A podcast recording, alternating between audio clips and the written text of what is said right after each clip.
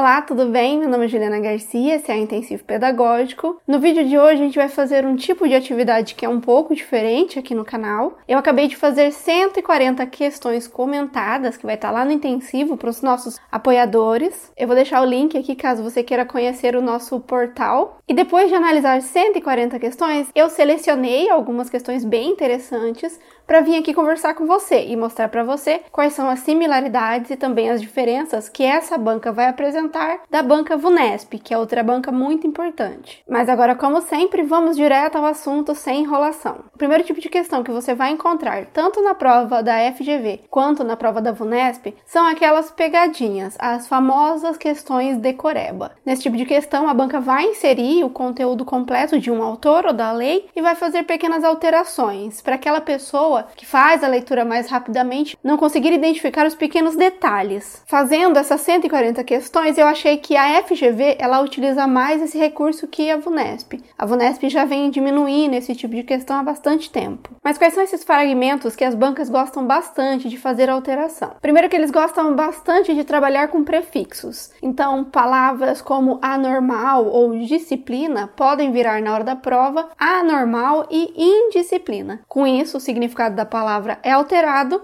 e a questão se torna incorreta. Também há bastante trocas, tanto de número quanto palavras. Então, quando você vai fazer um estudo, é importante você prestar atenção nos números que aparecem, porque lá na prova é bem provável que eles troquem. Então, por exemplo, a educação infantil que ocorre do 0 ao 5, eles podem colocar do 0 ao 7, e se você não estiver atento a essa informação, você pode marcar incorretamente. Em relação à troca de palavras, é a mesma lógica. Se o documento fala mundo do trabalho, ele vai lá e altera por mercado de trabalho. É por isso que sempre no material de apoio a gente deixa destacado essas palavras, que é para você ter mais atenção durante a leitura, porque é mais provável que haja troca troca, ou ainda eu marco sempre as palavras que já foram trocadas e eu já identifiquei em questões. Ainda falando sobre questão decoreba, as bancas adoram pegar fragmentos de leis ou de livros onde há vários itens separados por vírgula ou então descrito em tópicos. E elas vão sempre utilizar esse tipo de questão porque é mais fácil para elas. É só pegar os tópicos, por exemplo, e alterar apenas uma das alternativas, solicitando essa alteração para você. Então é uma forma de criação de questão que facilita bastante a vida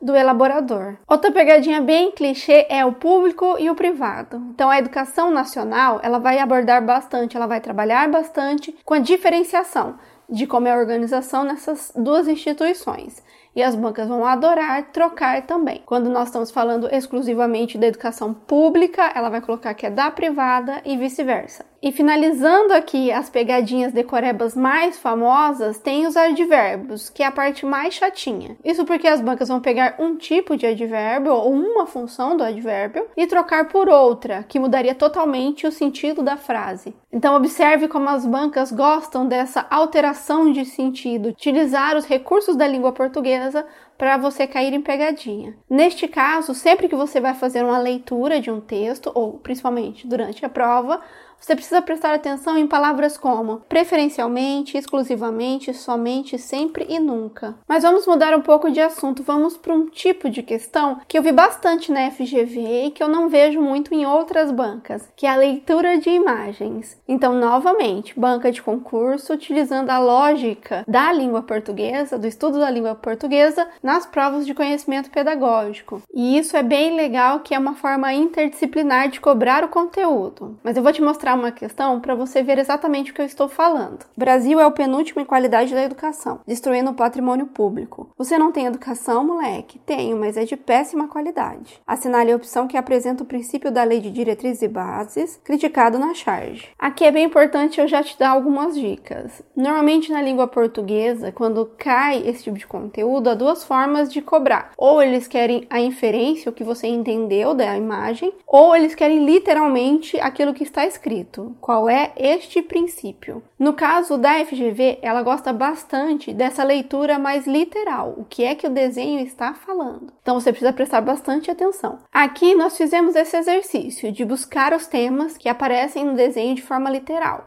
Então são duas coisas: qualidade na educação e patrimônio público. Como nós já sabemos que patrimônio público é um item estudado lá no ECA, vou deixar o vídeo aqui caso você ainda não tenha visto ele. Então, a nossa alternativa correta vai ser a que falar sobre qualidade na educação. O próximo assunto que está sendo bem cobrado nas bancas é tendências pedagógicas. E aí talvez você me diga que isso não é novidade, e realmente não é. O que mudou, na verdade, é a forma como as bancas estão enxergando esse conteúdo. Elas não querem mais saber se você memorizou o que é uma tendência pedagógica. Hoje, a FGV e também a VUNESP querem saber se você identifica na sua vida, na sua prática, quais são os comportamentos que são desatualizados, porque a pessoa ainda está fazendo algo que foi idealizado pela pedagogia tradicional, ou se há profissionais que ainda utilizam a lógica tecnicista, eles ainda buscam os ideais daquele período. E aí eu tenho uma dica bem importante antes da gente fazer a questão, que são duas imagens mentais que você precisa levar para a prova. A primeira coisa que nós precisamos lembrar nesse momento é que a pedagogia tradicional é aquela que chega no Brasil com os padres jesuítas. É a pedagogia inspirada na missa, que segue toda a lógica da Igreja Católica, afinal de contas, ela foi idealizada pela Igreja Católica. E desde aquele momento, 1549, existem alguns ritos, alguns rituais que o professor que utiliza a pedagogia tradicional vai repetir, mesmo que ele não saiba que ele está fazendo isso. Mas eu vou provar esse artigo para você utilizando as fotos. Essa pintura que retrata a educação da época mostra uma pessoa em destaque, em posição central. Veja que inclusive ele possui um tablado idêntico à igreja. Aí aparece na foto também os seus auxiliares e logo embaixo sentados seus alunos. Outra característica bem importante da educação tradicional é a exposição oral, o falar muito enquanto as outras pessoas têm que apenas escutar. É assim que funcionava a missa e é assim que deve funcionar a escola. Veja que nesse retrato também há o orador, o professor e o auxiliar. Outra característica bem importante que a gente precisa lembrar da educação tradicional é que ela tem essa característica. Ela é ritualística, pragmática e repetitiva. O que significa na prática? Que há rituais, todas as missas, ela tem uma sequência, uma ordem exata de como as coisas vão acontecer. Por isso é dito que ela é pragmática. Mas eu quero te mostrar como é que essa tradição, ou essa visão tradicional, chegou até agora na educação brasileira. Mas vamos ver o percurso que ela fez até chegar aqui. Essa é uma foto de Portugal, veja que a lógica permanece. Uma pessoa no lugar de destaque e a sua auxiliar, que no caso na época chamava secretária, a secretária da professora. Aqui é no Brasil, 1909, a mesma lógica, a professora em um lugar mais elevado e a secretária, ou a professora auxiliar.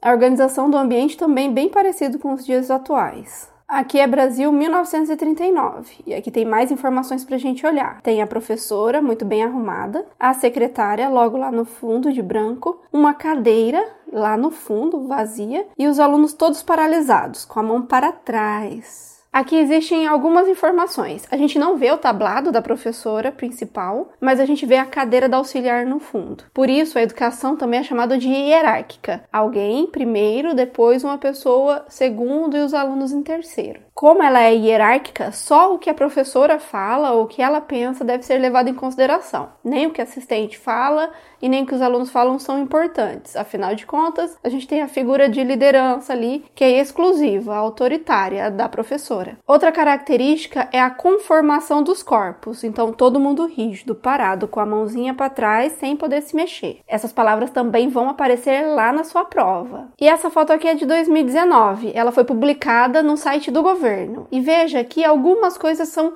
bem parecidas, a organização da sala e até a quantidade de pessoas, mas não há nem mais o tablado, nem a assistente. Mas sobre educação atual a gente vai conversar em um outro vídeo. Agora a gente precisa pensar em um outro período ou uma outra tendência pedagógica que vai cair lá na sua prova também, que é a tendência pedagógica tecnicista. Na prova, além da palavra tecnicismo, também pode aparecer behaviorismo ou comportamentalismo. São três palavras que nos trazem o mesmo período. Também é importante você saber que há a possibilidade de aparecer na prova que esse período ele é entendido como uma espécie de lógica da fábrica que veio para a escola. Mas eu tenho uma outra forma de explicar esse conteúdo que faz mais sentido, ou que é mais fácil nós recordarmos desse conteúdo nos dias atuais, que é comparar a educação que é feita dentro das escolas com o treinamento feito dentro das empresas. Aqui é uma observação bem importante. Há muitas pessoas que acreditam que quando a gente vai fazer uma mudança na educação,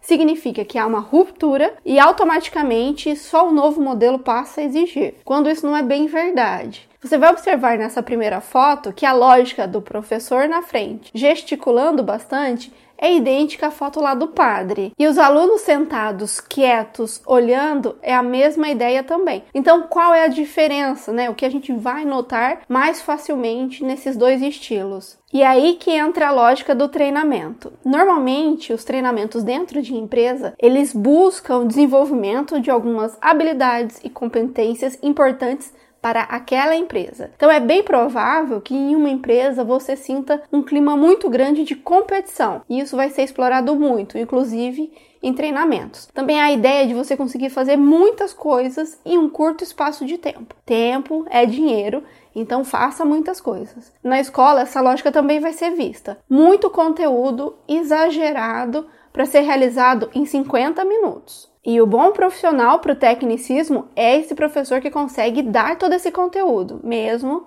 que os alunos não aprendam nada. O importante é passar o conteúdo no quadro. Outra informação que é bem importante você ter em mente, que é a ideia de habilidades que são importantes para a pessoa no trabalho. Liderança eficaz, eficaz é a palavra-chave, estratégia empresarial e competitividade. Competitividade é uma palavra-chave, eficácia pessoal, eficácia é a palavra, equipe de alto desempenho, desempenho é a palavra, resultado, qualidade total, padronização de empresas. No caso, padronização dentro da escola vai seguir a ideia de padronização de atividade, padronização de aluno, a ideia de que tudo tem que ser igual. Então eu pego a lógica da empresa, onde eu vou trabalhar com arquivos e papéis e tento trazer essa lógica para dentro da escola. Uma outra crítica que vai ter no tecnicismo, principalmente por causa dessa ideia de competição, de dar muito conteúdo em pouco tempo, é a percepção que o aluno vai ter do sistema de ensino, como ele vai se sentir nesse ambiente. E aí, algumas charges que eu trouxe para você ver também.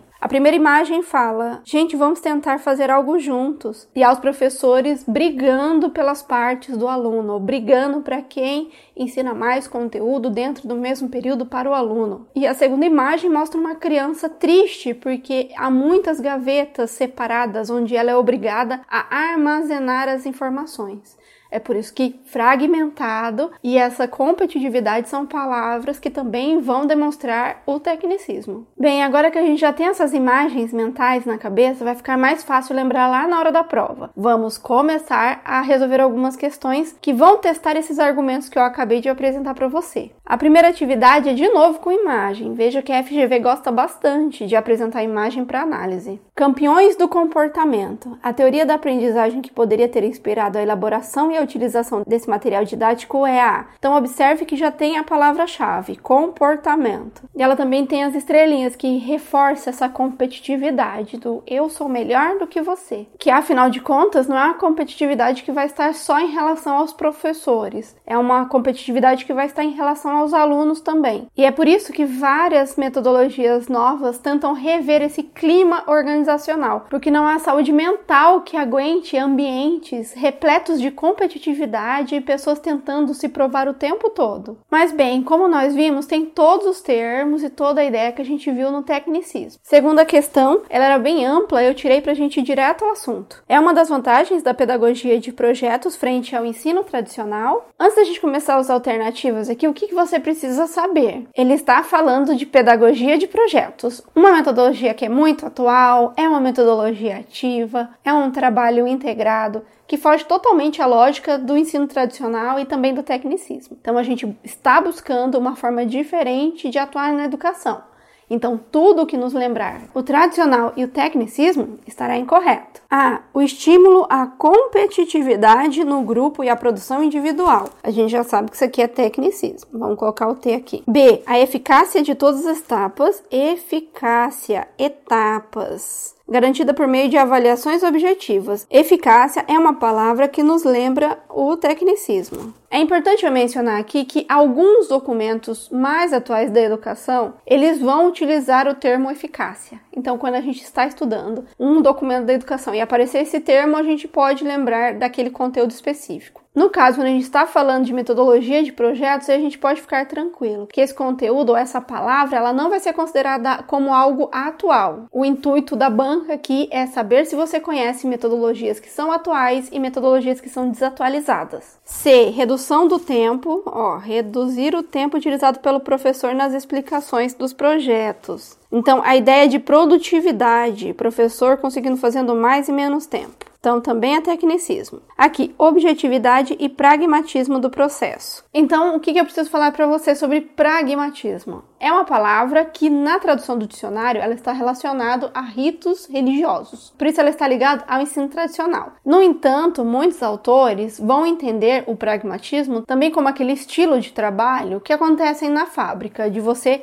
fazer as coisas separadas, fragmentadas, sem conseguir ver o todo e todo dia a mesma coisa. Então, pragmatismo pode aparecer nas duas teorias, no caso, as duas indicando o erro, já que nós estamos querendo uma postura mais atual. E atuação do professor como mediador e dos alunos como protagonistas. Então, esse aqui é o nosso gabarito. Mas agora a gente precisa iniciar uma nova conversa, que é esse estilo de educação, mesmo tecnicista, ou tradicional, ele é visto como um ensino desatualizado, porque nem as empresas atuais, elas querem esse tipo de profissional, que só faz o que mandam ou que não consegue decidir nada sozinho. A educação atual e o mundo do trabalho atual precisam de pessoas mais criativas, mais dinâmicas e que saibam encontrar soluções inteligentes. E de novo, eu vou te mostrar umas mensagens para você lembrar disso na hora da prova. Aqui são duas charges que vão mostrar a mesma ideia, de pessoas mostrando a roda, apresentando a roda, e uma outra pessoa que insiste no modelo anterior. Insiste em andar com modelos quadrados que vão oferecer mais esforço, mais cansaço e menos resultado. Então lembre-se que essa ideia ela vai aparecer também quando falamos de educação. Então existem metodologias que proporcionam uma reflexão e uma forma diferente do professor atual, mas também há formas muito antigas ainda sendo utilizadas, o que gera essa sensação de nunca estar chegando a lugar nenhum, porque existe um esforço muito absurdo, principalmente pelas ideias que foram trazidas para a gente pelo tecnicismo. Com essas ideias em mente, vamos para a próxima questão. Prefeitura de Boa Vista. André e Pedro são professores de História e estão elaborando o programa curricular das séries para as quais irão lecionar. Enquanto André, preste atenção, o André se dedica a pensar como vai ensinar a lista de conteúdo que elencou. Então, o objetivo dele é tarefa, tarefa, tarefa, tarefa. Pedro o interrompe a todo momento propondo que reflitam sobre por que ensinar tal conteúdo e não outro. Sobre as possíveis concepções acerca do currículo escolar dos dois professores, analise as afirmativas. Então eu tenho o André, que é super imediatista e quer só sair fazendo exercício, e tenho o Pedro,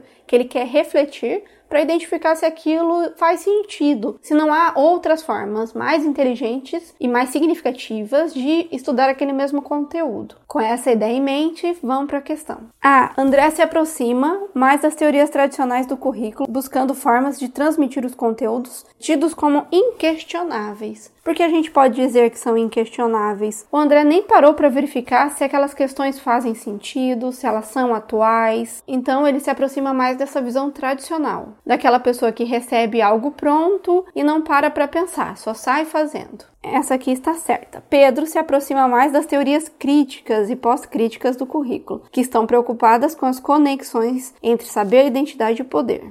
Exatamente. A ideia de uma pessoa que reflete, que pensa, que se questiona, que tenta buscar novas soluções, ela vai nos lembrar sempre essa ideia de visão crítica, de alguém que pensa.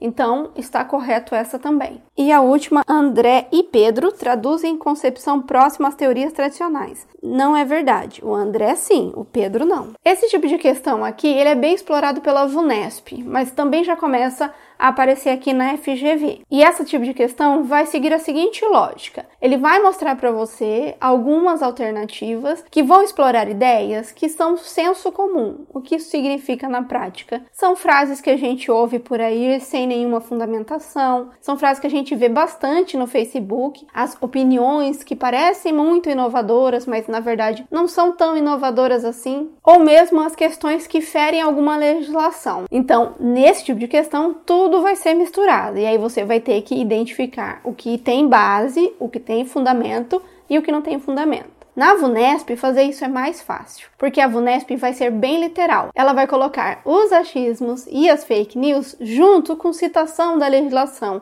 ou com citação exata de autores. E aí, se você lê o autor, fica bem tranquila.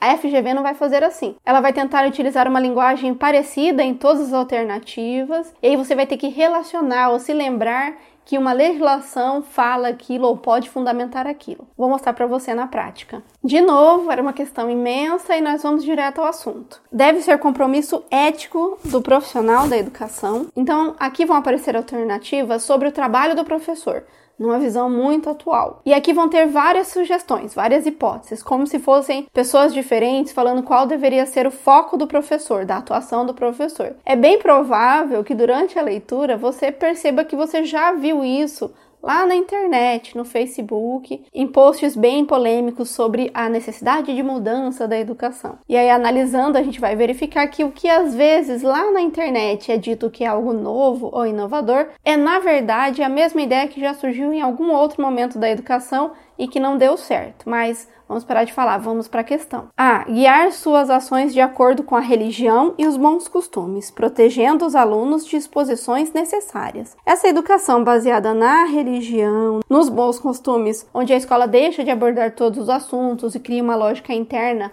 própria, exclusiva da escola, já existiu. Isso se chama educação tradicional, educação dos padres. Então, não é um compromisso ético do professor nesse momento. B. Evitar a apresentação e o debate sobre dilemas éticos. Ética e valores é um conteúdo ligado à função social da escola. Então, como ele fala para evitar que não pode ensinar ética, então está errado. C. Ratificar, né, validar os valores da família, na medida em que a educação é dever compartilhado. É de verdade que a educação ela é compartilhada pela família. No entanto, cada personagem ou cada instituição tem o seu papel. A família ela vai fortalecer os vínculos familiares e aquela educação que vem própria de casa. Enquanto isso, a educação escolar vai trazer também a sua bagagem. Então a gente não pode misturar os papéis, invadir o espaço do outro e nem mesmo interferir na lógica do outro. As duas instituições são muito importantes, cada uma dentro do seu papel. Então é por isso que está errado. D. Envolver a comunidade escolar na construção de um orientador ético. Então é só o orientador que precisa ser ético, que imponha autoritário os comportamentos para cada ator social. Essa ideia de um orientador que é um tirano é uma ideia ou é uma prática que acontecia lá no tecnicismo. Então também é uma ótica bem desatualizada. E por fim, a E, que é o gabarito correto, garantir a igualdade de oportunidade aos alunos, inclusive possibilitando ações diferenciadas daqueles que se encontram em situações de desvantagem, que é o termo equidade. É importante você ver que a frase ela traz bastante itens e que há uma fundamentação em vários documentos, mas eu vou mostrar para para você dois artigos da LDB. O artigo 3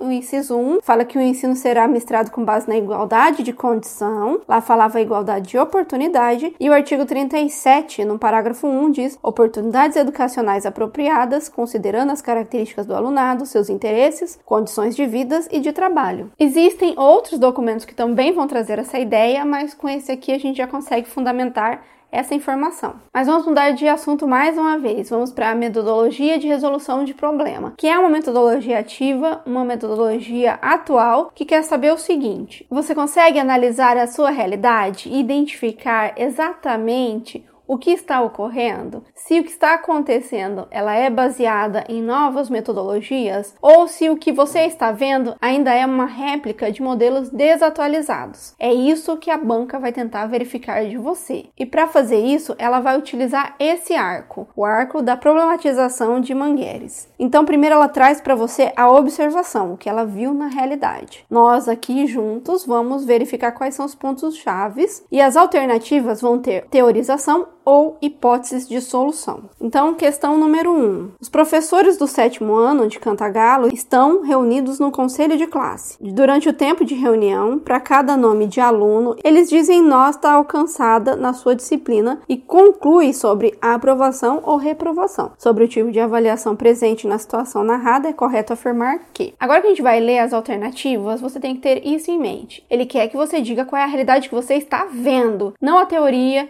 que funciona bem em outros espaços, mas o que está acontecendo onde você está trabalhando. E aqui ele vai trazer essas opções e a gente vai ter que identificar a alternativa que traduz essa informação. Ou seja, uma escola que faz reunião para definir quem passa e quem não passa, quem é o aluno bom e quem é o aluno ruim. Não foi dito em nenhum momento palavras como aprendizagem, desenvolvimento ou entender o que está acontecendo com o aluno. Era somente classificar, bem tecnicista, bem lógica da empresa mesmo. A alternativa A vai falar: a avaliação da aprendizagem corresponde a uma postura de cooperação entre aluno e professor. Isso é verdade, mas não acontece nessa escola. B, o processo avaliativo é abrangente. Não deu muita informação. C. A avaliação envolve investigar, avaliação diagnóstica, as causas da não aprendizagem. Isso também é muito importante, muito legal, mas não acontece nessa escola. Muitas vezes os professores se atêm a valores numéricos, só os números são importantes, tornando a avaliação sentenciosa, uma sentença, você é bom ou ruim, e classificatória, você é o aluno 10 ou você é o aluno 3. E isso é o que a gente viu lá. É esse tipo de educação. Vamos olhar a última alternativa, na avaliação os professores refletem sobre suas práticas, então a avaliação como uma autoavaliação ao analisar os resultados do aluno. Isso é uma prática muito importante, mas também não acontecia lá naquela escola. Então vamos para o segundo exemplo. O trecho de uma entrevista na qual um professor de Manaus é questionado sobre o projeto político-pedagógico da escola. Eu não sei te dizer o que tem no projeto político-pedagógico. Não sei te dizer qual é a função dele aqui na escola, porque nunca me foi apresentado. No que se refere ao projeto político-pedagógico e sua proposição legal, então legislação, a situação relatada pelo professor. Então, pela lei, é certo ou é errado o que aconteceu com esse professor?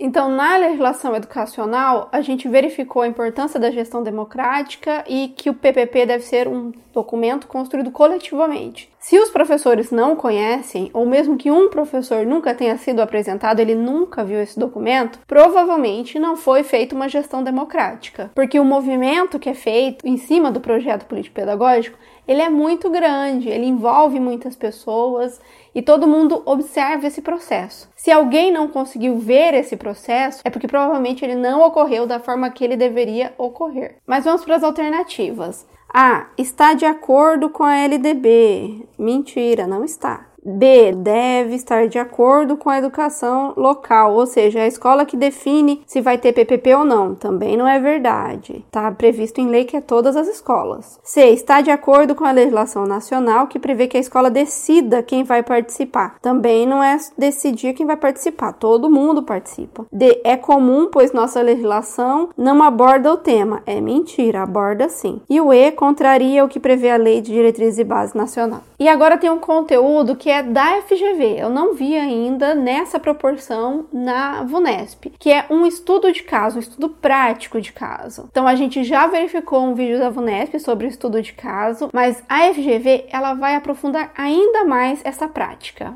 Por quê? Qual é a lógica que ela vai seguir? Principalmente quando a gente falar sobre metodologia de ensino, língua portuguesa, matemática, história e áreas relacionadas à atuação dentro da escola, conhecimentos que direcionam a sua atuação, a banca não vai ficar verificando se você memorizou ou não determinado artigo ou determinada informação. Ela quer saber como é que você vai colocar isso lá na prática. Então, em língua portuguesa, quando eu falo em alfabetização, ela vai trazer casos concretos para você avaliar em que etapa da alfabetização a criança está. E a mesma coisa vai acontecer com matemática, porque quando a gente fala em metodologia, existem autores que vão ficar muito no teórico e existem autores que vão colocar a mão na massa. Para FGV é muito importante que você conheça os autores mão na massa. Mas eu vou te mostrar aqui então por que, que eu estou falando tudo isso. Beatriz seleciona para o segundo ano do ensino fundamental em uma atividade em grupo que propôs a seus alunos, percebeu, ela percebeu que a maioria deles recorria à contagem de objetos. Contagem de objetos a gente vê dentro da sala quando a criança conta os dedinhos, ou a gente utiliza material dourado, ou ainda quando a professora entrega esse tipo de material onde a criança pode contar apontando o dedinho, como se tivesse um objeto ali. Então ela precisa ainda de algo palpável. Ela ainda utiliza um tipo de pensamento que é concreto, segundo o Piaget. Mas não é Piaget que é a autora quer aqui, é o Vygotsky. Vamos seguir. Então ela percebeu que a maioria das crianças recorria a contagem de objetos para realizar adições simples. Assim, planejou para a aula seguinte, na próxima aula, uma atividade em que os seus alunos seriam desafiados a operar adições em jogo sem o recurso dos objetos. Então ela preparou uma atividade para eles começarem a exercitar o cálculo mental, ou seja, a abstração. Seguindo a concepção de Vygotsky sobre aprendizagem, é correto afirmar que a professora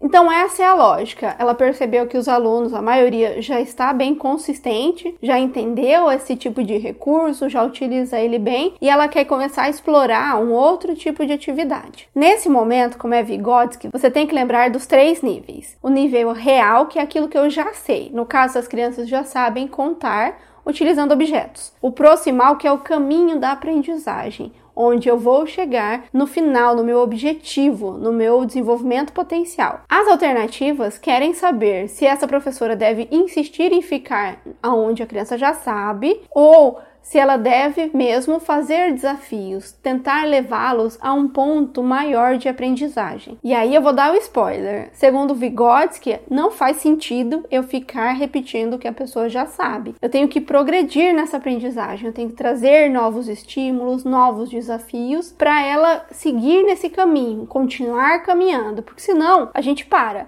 se a gente nunca lê algo novo, nunca tenta nada novo, a gente vai ficar estagnado. Lembre-se dessa ideia na hora da resolução dessa questão. Vamos lá. A. Deveria ter continuado trabalhando com os objetos na zona de desenvolvimento real, ficar onde está. Não é isso que a gente acabou de conversar. B. Deveriam incentivar que os alunos trabalhassem individualmente. O Vygotsky, ele fala em interação, na importância da gente aprender as coisas com as outras pessoas, imitando, compartilhando, estando junto. E aí, por isso, isso está errado também. C. Agiu adequadamente, reforçando que as crianças se mantenham no nível de conhecimento que apresentam. Se eu fico no no mesmo nível, então não há evolução. D. Agiu adequadamente, estimulando o conhecimento potencial dos alunos. Esse aqui é o nosso gabarito. E E. Não deveria intervir, uma vez que as crianças constroem seu conhecimento sozinha. Isso aqui é um erro bem comum. As pessoas acham que construtivismo significa não ajudar o aluno. Isso não é verdade. Então também está errado. Veja que a alternativa correta, ela trouxe exatamente essa informação. A gente vai estimular o conhecimento até que que ela atinja o seu potencial. Os objetivos de melhoria que a gente definiu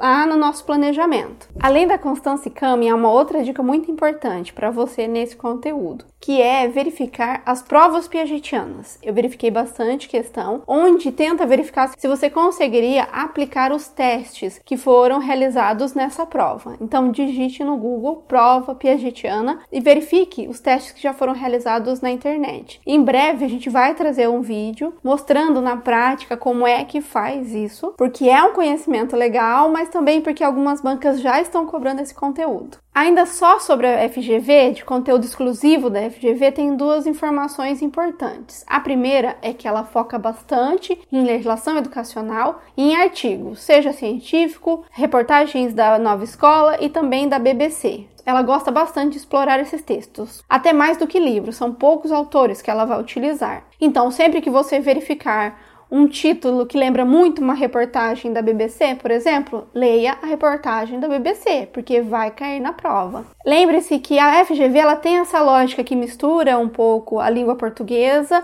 com a pedagogia, com o conhecimento pedagógico, e isso vai ajudar você na hora de escolher o que você vai utilizar. Por fim, a FGV ela gosta de extrapolar em alguns conteúdos. E para extrapolar, de novo, ela vai cobrar essa relação entre conhecimentos pedagógicos e linguagem. Então, por exemplo, no assunto linguagem, ela pode cobrar de você conhecimentos que caíam no vestibular sobre a aplicação da linguagem, os tipos de linguagem, gêneros textuais e tudo que tem relação com esse conteúdo. Outra temática que ela gosta de diferenciar até o momento é avaliação. Por exemplo, apareceu no conteúdo a característica principal da avaliação como acolhedora, uma forma de acolher a aprendizagem do aluno, ou também a função recuperadora, de recuperar aquele conhecimento que não tinha obtido até o momento. A avaliação como uma prática que ajuda na aprendizagem. Então, se você identificar alguma questão da FGV que não tem exatamente os termos que você está acostumado, não fique preocupado, ela faz isso mesmo. É uma estratégia da banca. Bem, se você está me vendo pelo YouTube e chegou até aqui, primeiro eu quero agradecer muito o seu apoio. Inclusive, se você estiver estudando para outra banca, deixe nos comentários qual banca você gostaria que a gente fizesse esse tipo de análise que eu trago o vídeo em breve. Se você está me vendo pelo intensivo pedagógico, agora é seu momento. Verifique as palavras-chave que eu deixei para você e também realize as questões. Mas atenção, essas questões, mesmo na última semana, antes da prova, ela vem para ampliar o seu conhecimento, para você entender as pegadinhas e não para te classificar. Não se deixe abater pelo esse resultado, afinal de contas, isso ainda faz parte do seu processo de aprendizagem. Então agora eu vou ficando por aqui, por hoje é só um abraço e até a próxima.